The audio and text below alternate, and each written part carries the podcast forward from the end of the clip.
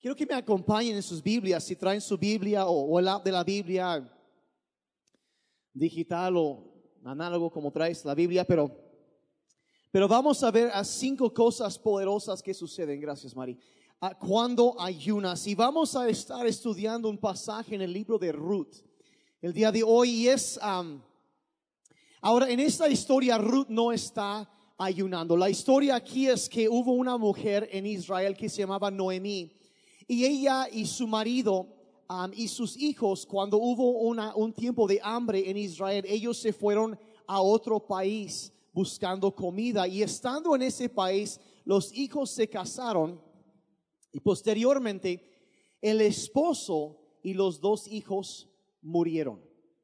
Entonces Noemí quedó como viuda y Ruth, su nuera, también. Entonces Noemí regresó a Israel y, una de las nueras quiso quedarse en su tierra, pero Ruth siguió a su suegra Noemí para regresar a Israel. Y pues las dos eran viudas, no había nadie que las apoyara y estaban viviendo una existencia con mucha pobreza, estaban básicamente mendigando y buscando comida. Y en, todo el libro de Ruth eh, eh, no, no menciona que ella estaba ayunando, pero en un momento Ruth conoce a un hombre que ah, en la cultura entonces se conocía como el redentor de la familia y que ella debía acercarse a él y pues conoce a este hombre llamado Boz y se casan y, todos vivieron felices para siempre. Eso es, como la historia, pero estoy saltando varios detalles y, y ellos fueron los abuelos del rey David. Entonces, ah, pero el asunto es que ah, en este, e- este libro narra la historia de cómo Ruth conoce a Boz. Ahora, ah, en la Biblia hay mucho simbolismo y, hay una parte en el capítulo 3 donde Noemí, la suegra, le da unos consejos a Ruth acerca de cómo acercarse a, a su novio, al amado. Y en la Biblia, como digo, hay mucho simbolismo, hay muchas cosas del Antiguo Testamento que señalan las promesas de Dios y a Jesucristo en el Nuevo Testamento.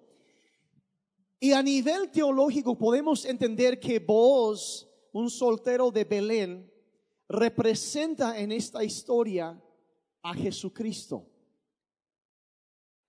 Porque la Biblia nos enseña en el Nuevo Testamento que nosotros, la iglesia, somos, dice la Biblia, la novia del Señor Jesucristo. Y en este libro, Noemí le da una serie de consejos a Ruth acerca de cómo acercarse al amado. Y son consejos que también se nos aplican a nosotros cuando en un tiempo de ayuno y oración buscamos acercarnos al amado que es Jesucristo. Entonces, antes de entrar en eso, quiero leer un pasaje de Filipenses. Entendiendo que cuando ves esa historia que se trata de acercarte a la persona que nos ama y nos ha llamado para ser su novia. Pablo escribió así en Filipenses 3, verso 10. Dice, lo que quiero es conocer a Cristo. Eso es lo que él quería. No era una religión, no era conocer acerca de Cristo, era conocer a Cristo. Y él, él, di- dice más adelante, dice, sentir en mí el poder de su resurrección y la solidaridad de sus sufrimientos, haciéndome semejante a él en su muerte. Ahora es muy posible tener mucho conocimiento acerca de Cristo y nunca conocerlo. Puedes incluso hacer todas las cosas bien cristianas, saber cómo saludar como un cristiano y levantar tus manos en el momento apropiado y compartir memes cristianos en internet y nunca conocer a Cristo. Y la oración de Pablo aquí es yo quiero conocerlo a él. Puedes hablar griego y no conocer a Cristo. Puedes estar en la iglesia toda la vida y no conocer a Cristo. Pero cuando empiezas a ayunar y orar y buscar la presencia de Dios, ahí es donde empiezas a conocerlo a Él como persona. Como Pablo, no conocer acerca de, sino conocer a Cristo como es Él. No se trata de ir a la iglesia, no se trata de reglas, no se trata de una religión, se trata de Jesús. Y cuando tú empiezas a acercarte a Él y orar, Señor, quiero conocerte, como Pablo oraba, entonces algo sucede en nuestras vidas y empezamos a conocer el poder de Dios. Y Noemí, la suegra de Ruth, en esa historia le da una serie de consejos cinco tips buenísimos para acercarte al novio. Y lo aplicamos en nuestra vida de cómo acercarnos a Cristo. Y lo vemos en Ruth capítulo 3, verso 3. Le dice, bañate y perfúmate y ponte tu mejor ropa. Baja luego a la era, o sea, el lugar donde porque vos era un hombre de mucho, mucho dinero y él estaba en la época de, de, cosecha y él se quedaba en la era para defender, para cuidar a la cosecha. Y le dice, baja luego a la era, pero no dejes que él se dé cuenta de que estás ahí hasta que haya terminado de comer y beber. Entonces, mientras ayunas, ¿qué es lo que sucede cuando uno ayuna? ¿Qué es, qué es el poder? del ayuno. Pues la primera cosa que vemos en esos consejos que Noemí le hace a Ruth es esto número uno, si estás anotando, es que el ayuno te limpia. El ayuno te limpia. La primera cosa que a, lo que el ayuno nos lleva es a lavarnos, a limpiarnos. El, el ayuno es como un baño espiritual. La Biblia dice lo siguiente, segunda de Corintios 7, verso 1, dice, queridos amigos, dado que tenemos estas promesas, limpiémonos de todo lo que pueda contaminar nuestro cuerpo o espíritu. Y procuremos alcanzar una completa santidad porque tememos a Dios.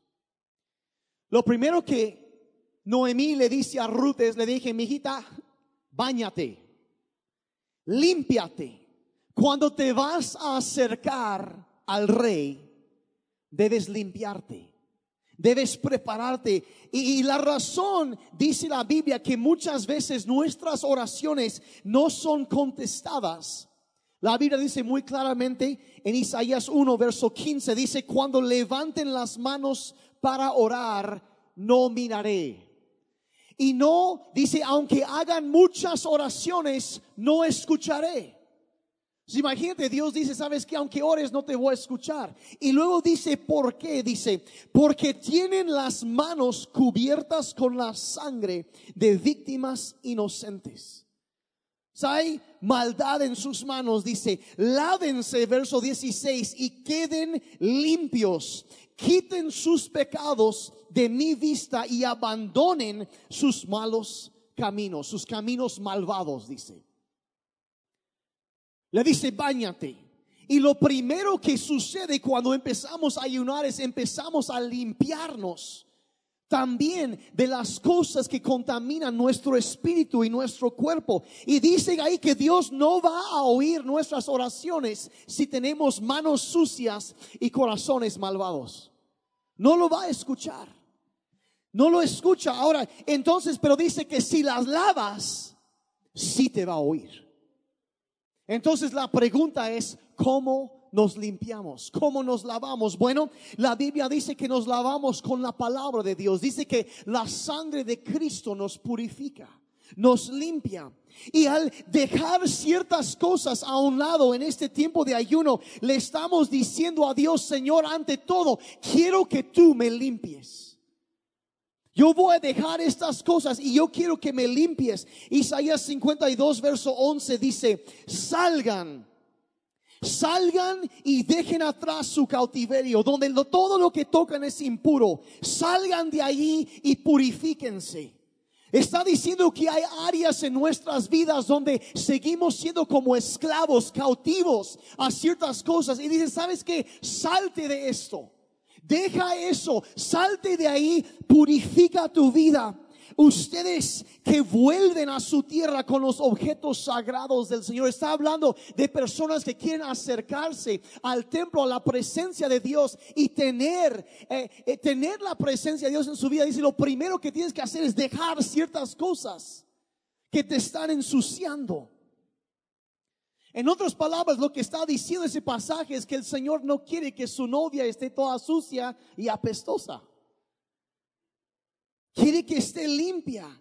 Y nosotros somos su novia. Entonces cuando Ruth quería acercarse al novio, lo primero que Noemí le dice es, mijita, báñate, límpiate. Y no te conformes nunca, jamás con la limpieza de ayer ni de la semana pasada. Cada día, cada día debemos limpiarnos. Ahora, entonces, bueno, ¿cómo hacemos esto? Porque Dios nos limpia, pero también tenemos una responsabilidad en esto. ¿Qué debemos hacer? Efesios 5, 26 habla de cómo se hace. Dice, a fin, está hablando de la novia de Cristo. Dice, a fin de hacerla santa y limpia al lavarla mediante la purificación de la palabra de Dios. Que nos enseña que cuando tú te acercas a la palabra de Dios, a la Biblia, y empiezas a leer la Biblia, a llenarte de eso, empieza a limpiarte. Me gusta explicarlo de esta manera, decir que la palabra de Dios es para tu espíritu lo que el agua es para tu cuerpo. Cuando lees la palabra de Dios, te lava, te limpia la mente, te limpia el alma. Cambia tu manera de pensar, limpia tu espíritu, limpia tus manos. Y cuando estás ayunando en este tiempo de ayuno y oración, por eso tenemos un plan de lectura para que estés leyendo la palabra de Dios y buscando eso porque te purifica y te limpia. En el Salmo 119, el, salmista hace la pregunta, dice, ¿cómo puede el joven llevar una vida limpia? Y luego contesta la pregunta, dice, viviendo de acuerdo con tu palabra.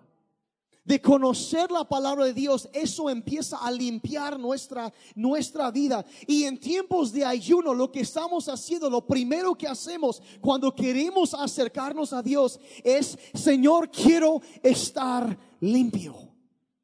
Quiero estar limpio. Y vean lo que la Biblia promete en, en, en, Santiago 4, verso 8. Dice, acérquense a Dios y Él se acercará a ustedes.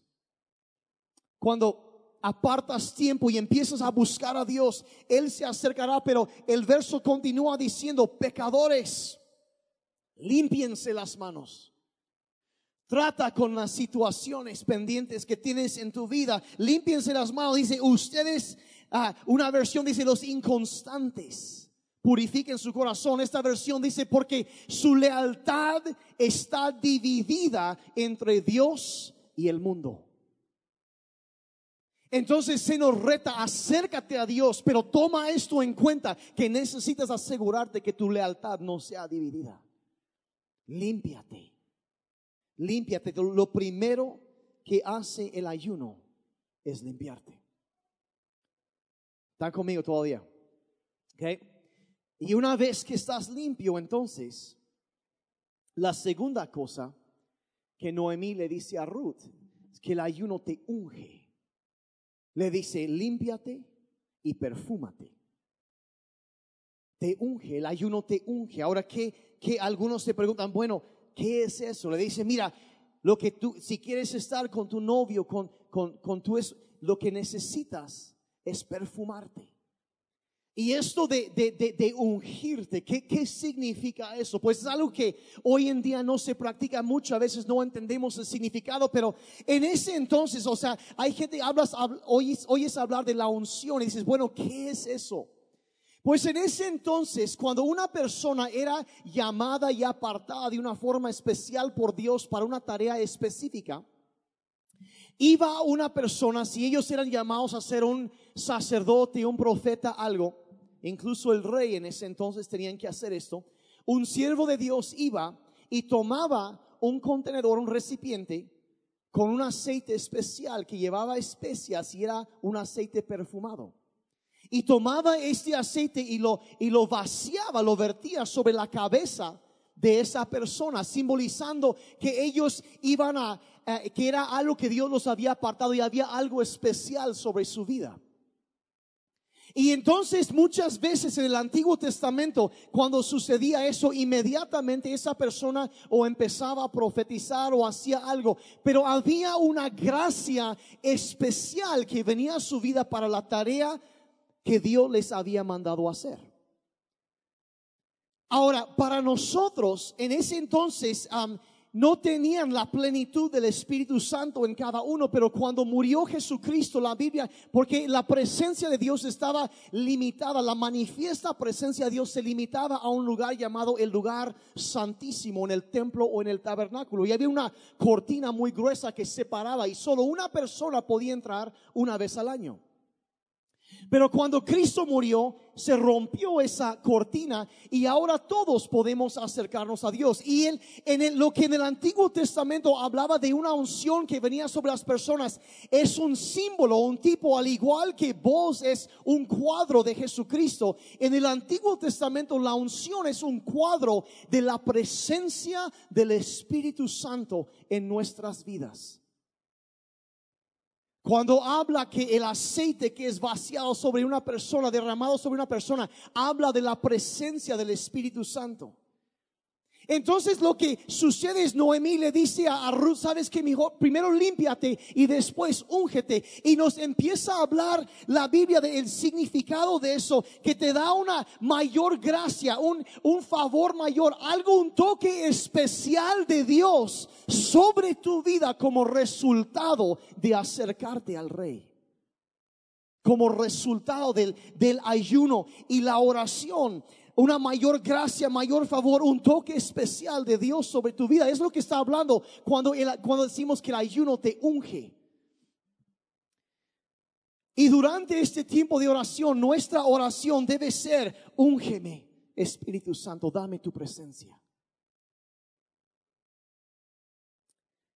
El apóstol Juan dijo lo siguiente, dice, en cuanto a ustedes, la unción que de él recibieron, está hablando del Espíritu Santo, permanecen ustedes y no necesitan que nadie les enseñe. Esa unción es auténtica, no es falsa, y les enseña todas las cosas. Permanezcan en Él tal y como Él les enseñó.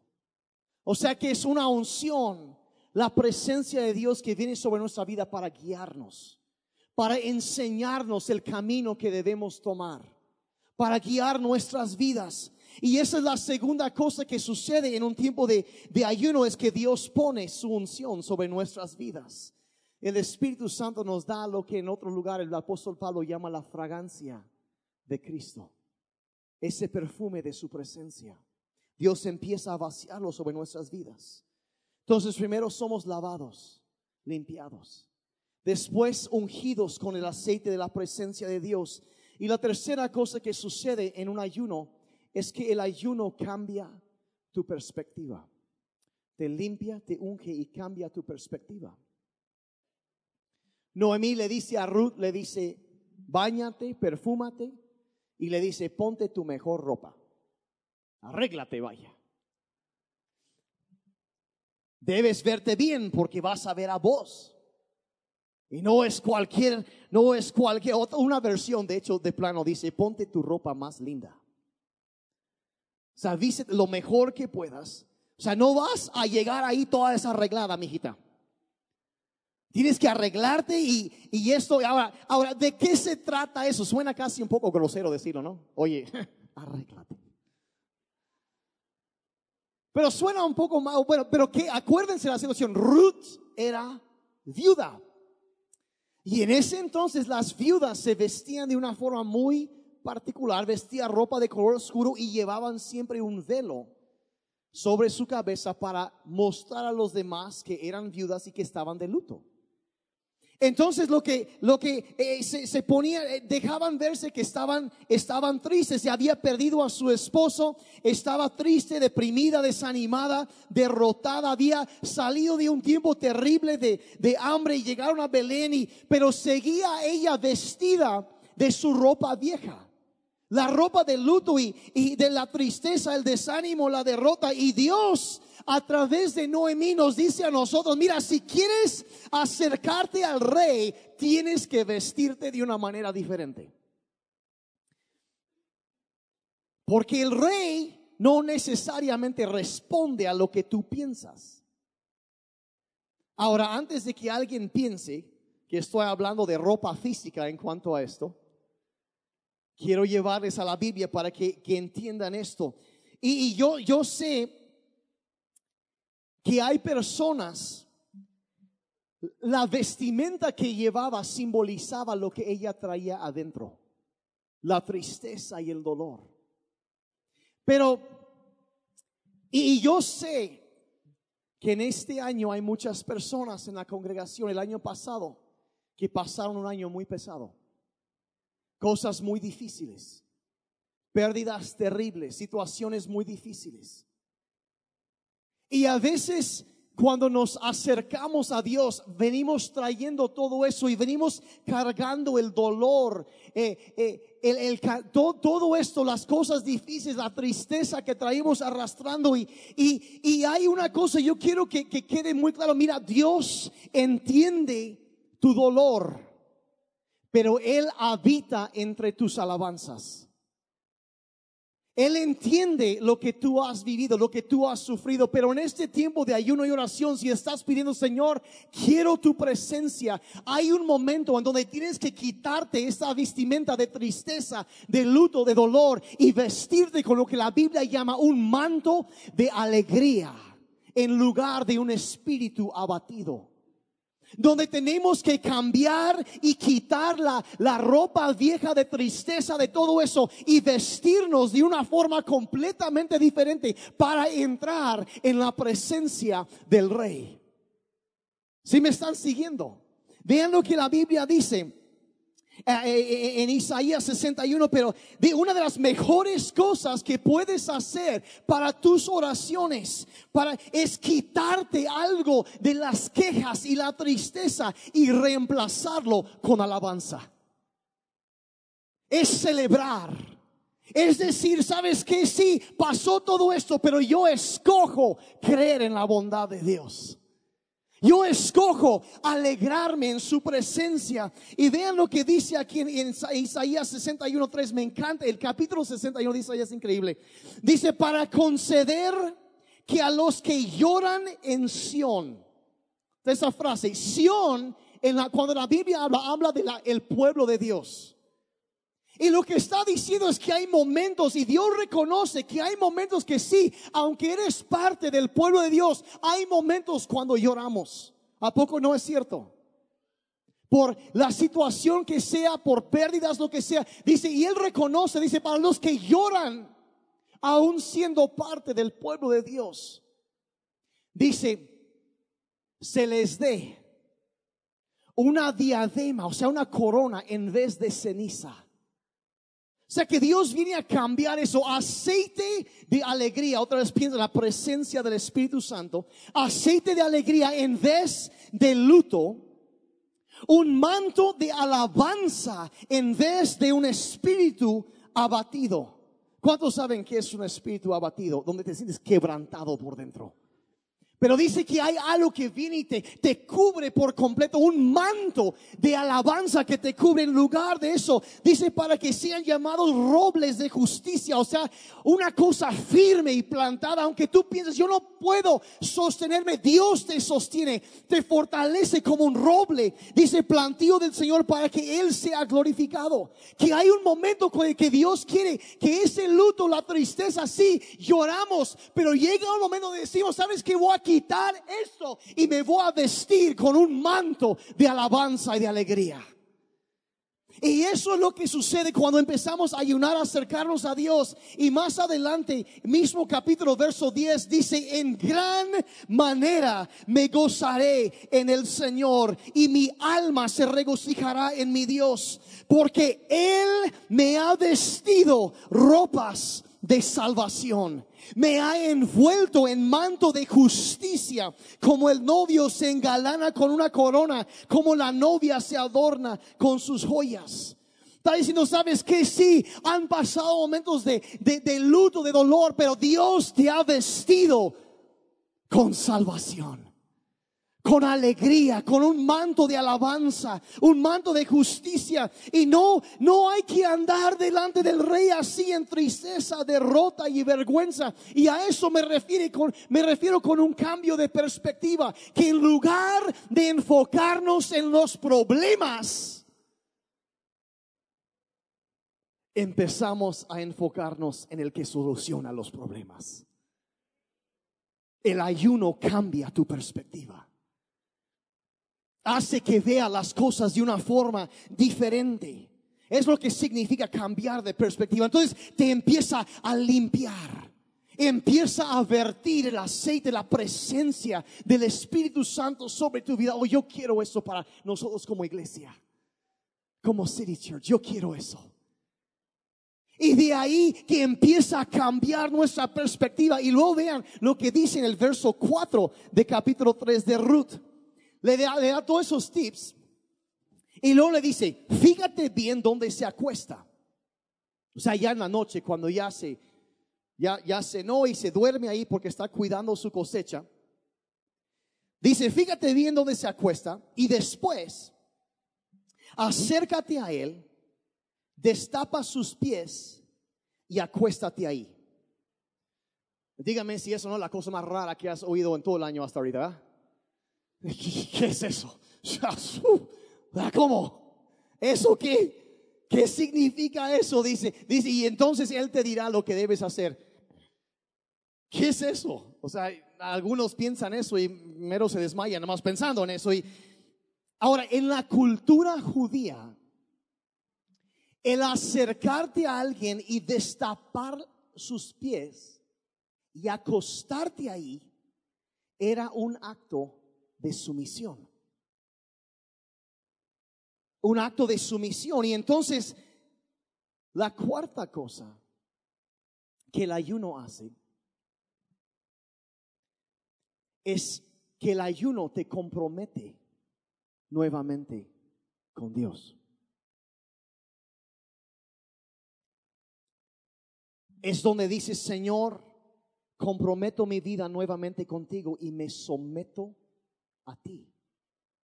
Es lo que Noemí le está diciendo a Ruth y lo que el consejo de Dios nos da. En el ayuno estoy siendo lavado por la palabra y por la sangre. Estoy siendo ungido con el Espíritu Santo, vestido con ropas de salvación en lugar de tristeza y luto. Y ahora me estoy comprometiendo de nuevo. Me estoy, Señor, sometiendo a ti. Mi voluntad se somete, Señor, a la tuya. Mis, mis sueños, mis deseos se someten a tus sueños y a tus deseos. Y mira lo que, lo que Noemí le dice a Ruth, le dice, no, dice, Ruth vas y luego te acuestas a sus pies. Acuéstate a sus pies. Y eso es lo que hacemos cuando ayunamos, nos humillamos, nos sometemos a Dios, nos bajamos a sus pies. Mira, hay algo tan importante que tienes que entender.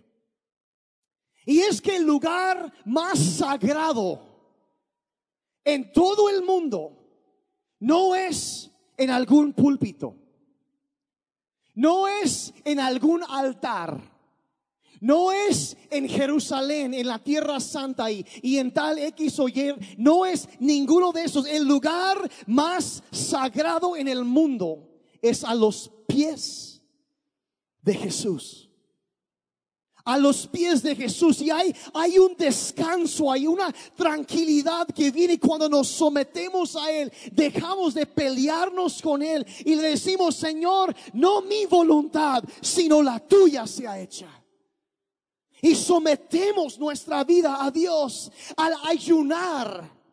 Estamos comprometiéndonos nuevamente con Dios, estamos arrodillándonos ante los pies de Jesús. No quiero nada, Señor, que no sea tu voluntad. No quiero otra cosa. Estoy a tus pies, no en tu cara. Estoy a tus pies, viendo tus pies no viendo tus manos. Dame, dame, dame, dame. Hay nada malo con pedir. Pero hay un momento en nuestras vidas cuando entendemos. La Biblia es, es tan clara y dice que el Señor no negará ningún bien a los que andan correctamente. Yo sé que en, tiempos de ayuno y oración, yo sé que estamos unidos, estamos orando como iglesia para temas muy concisas, cosas muy específicas, pero quisiera hacer una consulta breve aquí. ¿Cuántos de ustedes, aparte de las cosas que hemos estado orando, también están pidiendo a Dios por algo personal?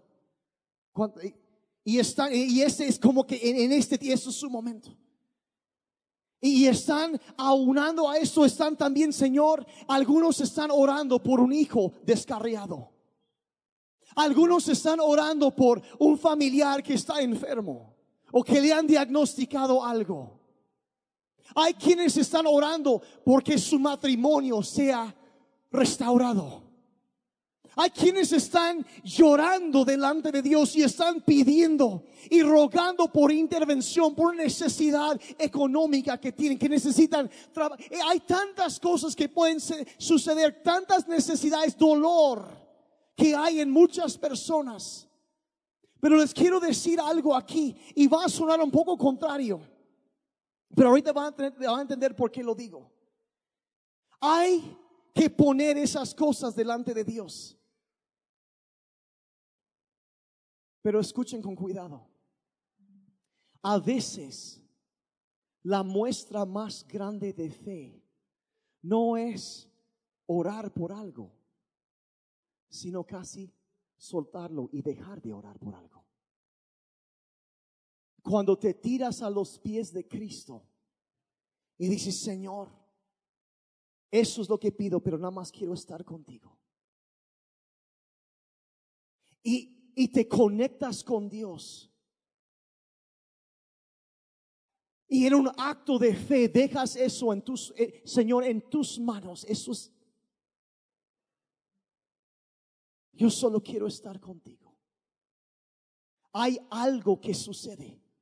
Hay algo que se desata en, el ámbito espiritual y, y, Dios dice, mi Dios pues suplirá todo lo que me haga falta conforme a su riqueza en gloria. Él va a suplir, lo hace y nosotros nos encargamos de estar ahí a sus pies. Es lo que hacemos con el ayuno. Hay un, un lugar de bendición ahí a sus pies y le dice, Ruth, tírate a sus pies tírate a sus pies. Y luego vemos cómo Ruth responde. La actitud de esta mujer dice, haré todo lo que me dices, respondió Ruth. Le dice, necesitas limpiarte, necesitas ser llena de la presencia de Dios, necesitas eh, eh, eh, ver, cambiar tu perspectiva, ver las cosas, comprometerte de nuevo con Él. Y ella dice, haré todo lo que me dice, respondió Ruth. Entonces estoy siendo purificado por Dios, ungido por el Espíritu Santo, vestido con salvación, alegría, sometido nuevamente a Dios. Y ahora número cinco, con eso termino. En el ayuno demuestras fiel obediencia a Dios.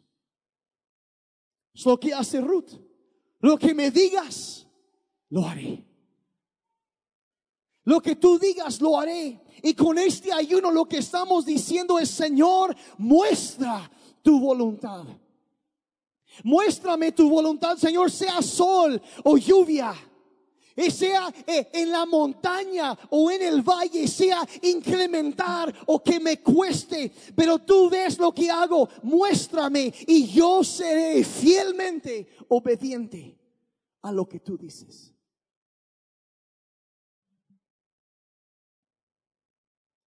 Es más, yo considero que en las dos semanas y media que nos quedan todavía de este tiempo de ayuno, yo creo que debemos estar orando esas cosas. Cada día estar pidiendo, Señor, límpiame, purifícame. Señor, derrama de la unción, del el aceite de tu presencia sobre mi vida. Vísteme con salvación y con alegría. Quiero estar comprometido, sometido, humillado, arrodillado a tus pies. Y quiero ser fielmente obediente a ti y a tu palabra, a tu voluntad. No quiero ser solo un oidor de tu palabra. Quiero ser un hacedor. Eso es lo que estamos haciendo. Y Ruth hace estas cosas. Ahora, ¿quieren ver el resultado de lo que ella hace? ¿Sí o no? De lo que produce cuando haces esto para acercarte. ¿Qué produce? Entonces, Ruth hace todo eso. Se baña, se perfuma, pone su mejor ropa, cambia su perspectiva, se somete a la voluntad y, llega. Entonces, Vos está dormido en la era. Entonces llega, destapa sus pies y se acuesta. Y en la madrugada, vos siente algo raro y se despierta y ah, caray, hay una mujer tirada ahí.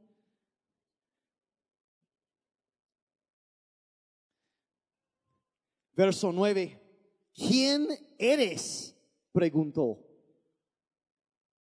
Soy Ruth su sierva, contestó ella, extienda sobre mí el borde de su manto, ya que usted es el redentor de mi familia. Ahora, por favor, no se pierdan de esto. ¿Qué significa ese? ¿Cuántos de ustedes quizás se acuerdan de una historia que la Biblia cuenta de un día que Jesucristo estaba caminando entre una multitud de personas? y una mujer que había estado enferma durante muchos años. Le dio pena pedirle que la sanara. Entonces entre toda la multitud abrió paso y se, acercó y agarró su manto y al instante fue sanada. Y Jesús se dio cuenta de lo que había pasado. Dice, dice, porque salió poder de él y, él se detiene y dice, ¿quién me tocó? Y sus discípulos se lo quedan viendo como dice, zafó un tornillo. Hay miles de personas y tú quieres saber quién te tocó. Dice, no, alguien me tocó porque yo sentí que salió poder. ¿Quién fue? Y la mujer, temblando del miedo, se levanta y explica lo que pasó y dice, yo pensé, si tan solo tocar el borde de su manto, quedaré sana. Eso es lo único que necesitas de Jesucristo. Un poquito, un poco de la sangre. El nada más tocar el borde de su manto te acerca suficiente al Redentor, que si tocas el borde de su manto, te sanará. Y Ruth le dice, extienda sobre mí el borde de su manto, ya que usted es el redentor de mi familia. Y en el verso 10, vean lo que sucede. Dice, el Señor te bendiga, hija mía, exclamó vos. ¿Qué es el resultado de un tiempo buscando la presencia de Dios. De iniciar el año y decir, Señor, en este año yo quiero estar limpio. Yo quiero tu presencia en mi vida como nunca antes. Yo quiero dejar de ver mis problemas y empezar a ver la solución. Yo quiero someter mi vida y estar ahí a tus pies y conocerte a ti. Y quiero vivir en obediencia. Quiero que tú seas en primer lugar en mi vida y quiero buscarte. ¿Qué es el resultado? El resultado es que Dios decreta una bendición sobre tu vida. Él empieza a hablar y eso es lo que Dios dice cuando nos acercamos a Él. Vos agarra y le da 30 kilos de cebada a esta mujer que unas horas antes había estado mendigando, buscando algo de las obras que habían caído ahí en la cosecha sobre sus rodillas, pidiendo, juntando algo para comer para ese día y ahora apenas si puede contener la bendición y agarra eso y se va con su suegra y le dice, eh, ¿quién eres? ¿Eres la señora de vos? ¿Y qué va a pasar?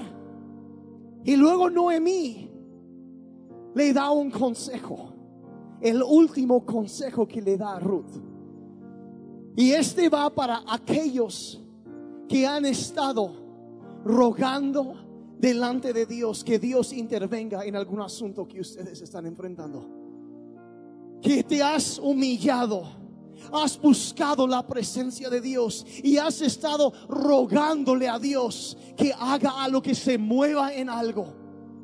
Lo que yo estoy a punto de leer es una palabra profética de parte de Dios para ti. El resultado, lo que va a suceder como resultado de este tiempo de ayuno y oración. En el verso 18, vean con muchísima atención lo que dice. Dice entonces, Noemí le dijo, ten paciencia, hija mía, hasta que sepamos lo que pasa. El hombre no descansará hasta dejar resuelto el asunto hoy mismo. La Biblia dice de Dios. He aquí dice, no dormirá ni descansará el que te guarda.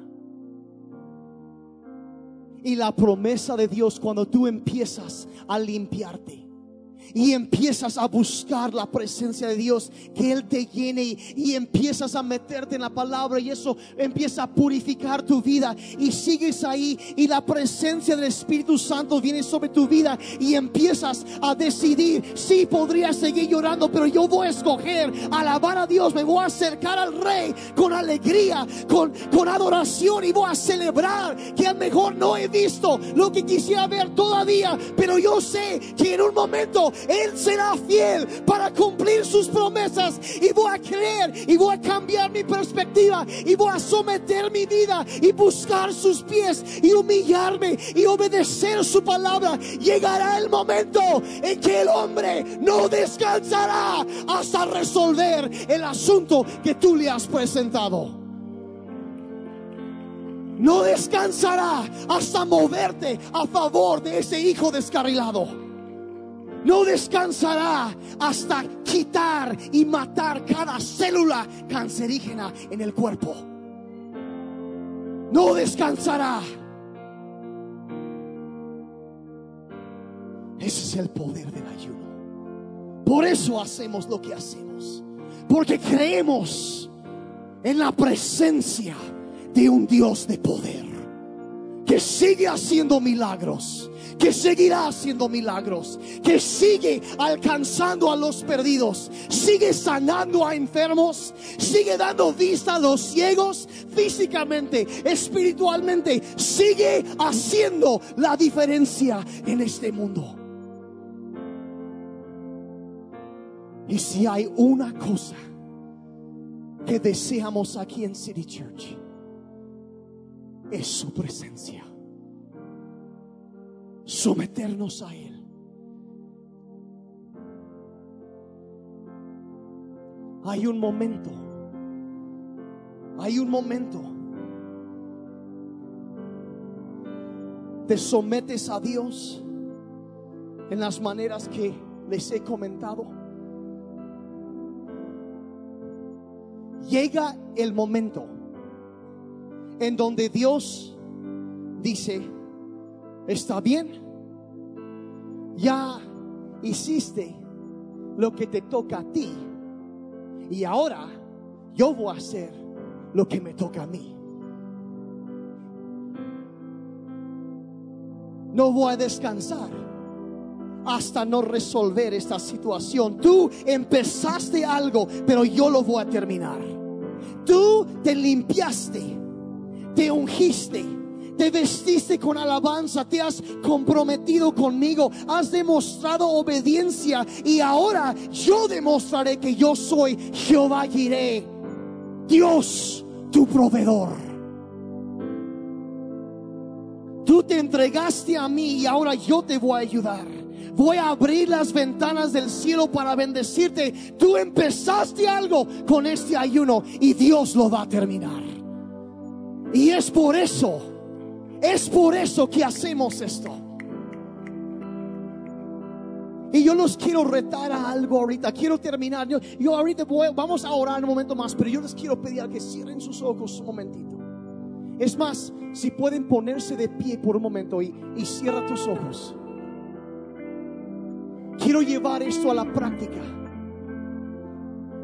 Quizá tú dices que yo no empecé el tiempo de ayuno. Mira, pues empieza hoy.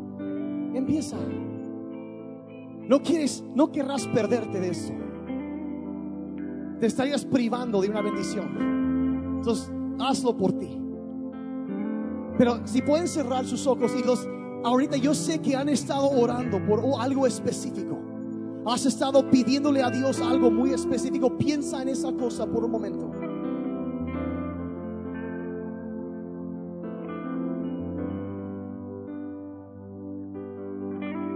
Lo que quiero retarles es que en este momento, eso que tú estás pensando,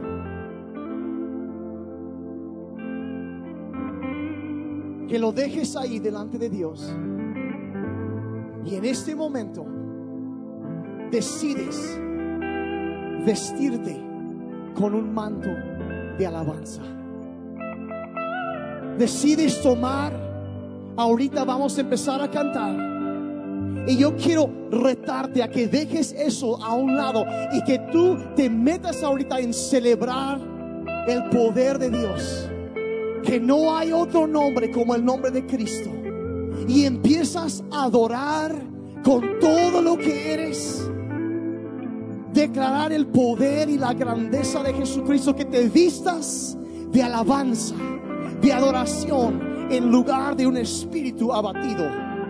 Yo quiero retarte a que en este momento tomes un paso en fe, sueltes eso delante de Dios y empiezas a alabar a Dios.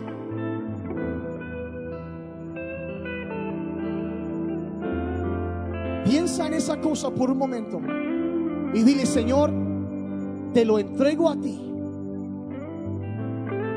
Yo te voy a alabar. Vamos a alabar a Dios. Vamos a alabar a Dios.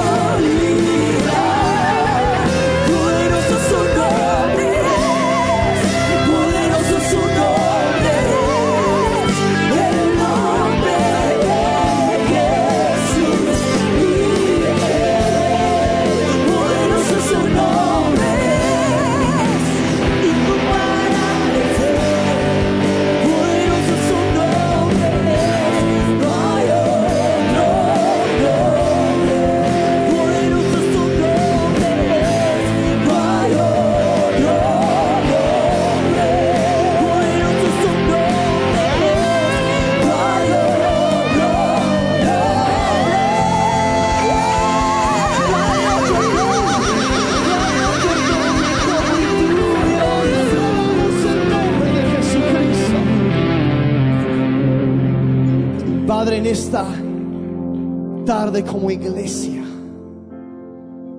Señor, nos hemos propuesto y hemos decidido, Señor, acercarnos a ti. Tú has prometido que te acercarás a nosotros. Y Señor, eso es lo que más anhelamos.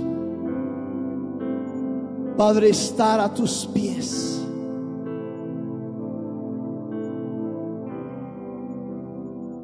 Tener tu presencia en nuestras vidas. Padre, que nuestras vidas sean limpiadas y purificadas.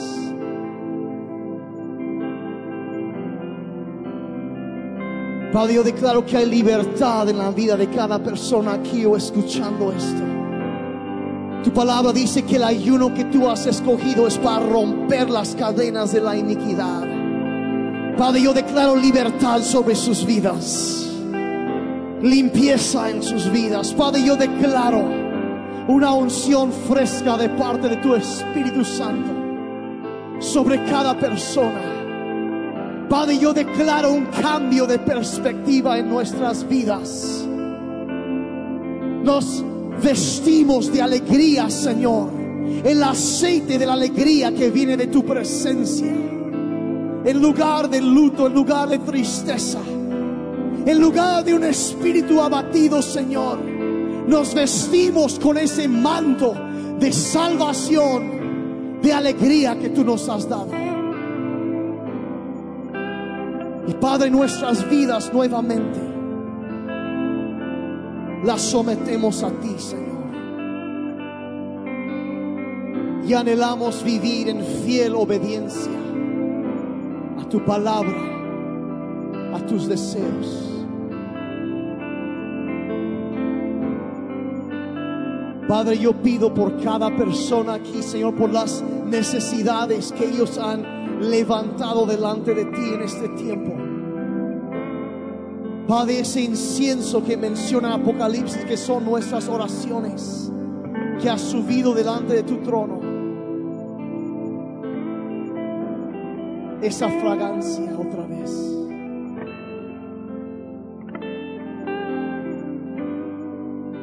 No descanses, oh Dios, hasta resolver el asunto. Padre, no descanses, no te tardes. Muévete, Dios, en tu poder a favor de cada uno de ellos. Cada hijo, cada hija tuya. Padre, si es una necesidad de sanidad, hablamos vida a su cuerpo físico. Y Padre, aún maldecimos toda enfermedad. Y hablamos vida, sanidad, largura de días sobre ellos. Cada necesidad sea suplida. Derrama tu provisión sobre sus vidas, oh Dios.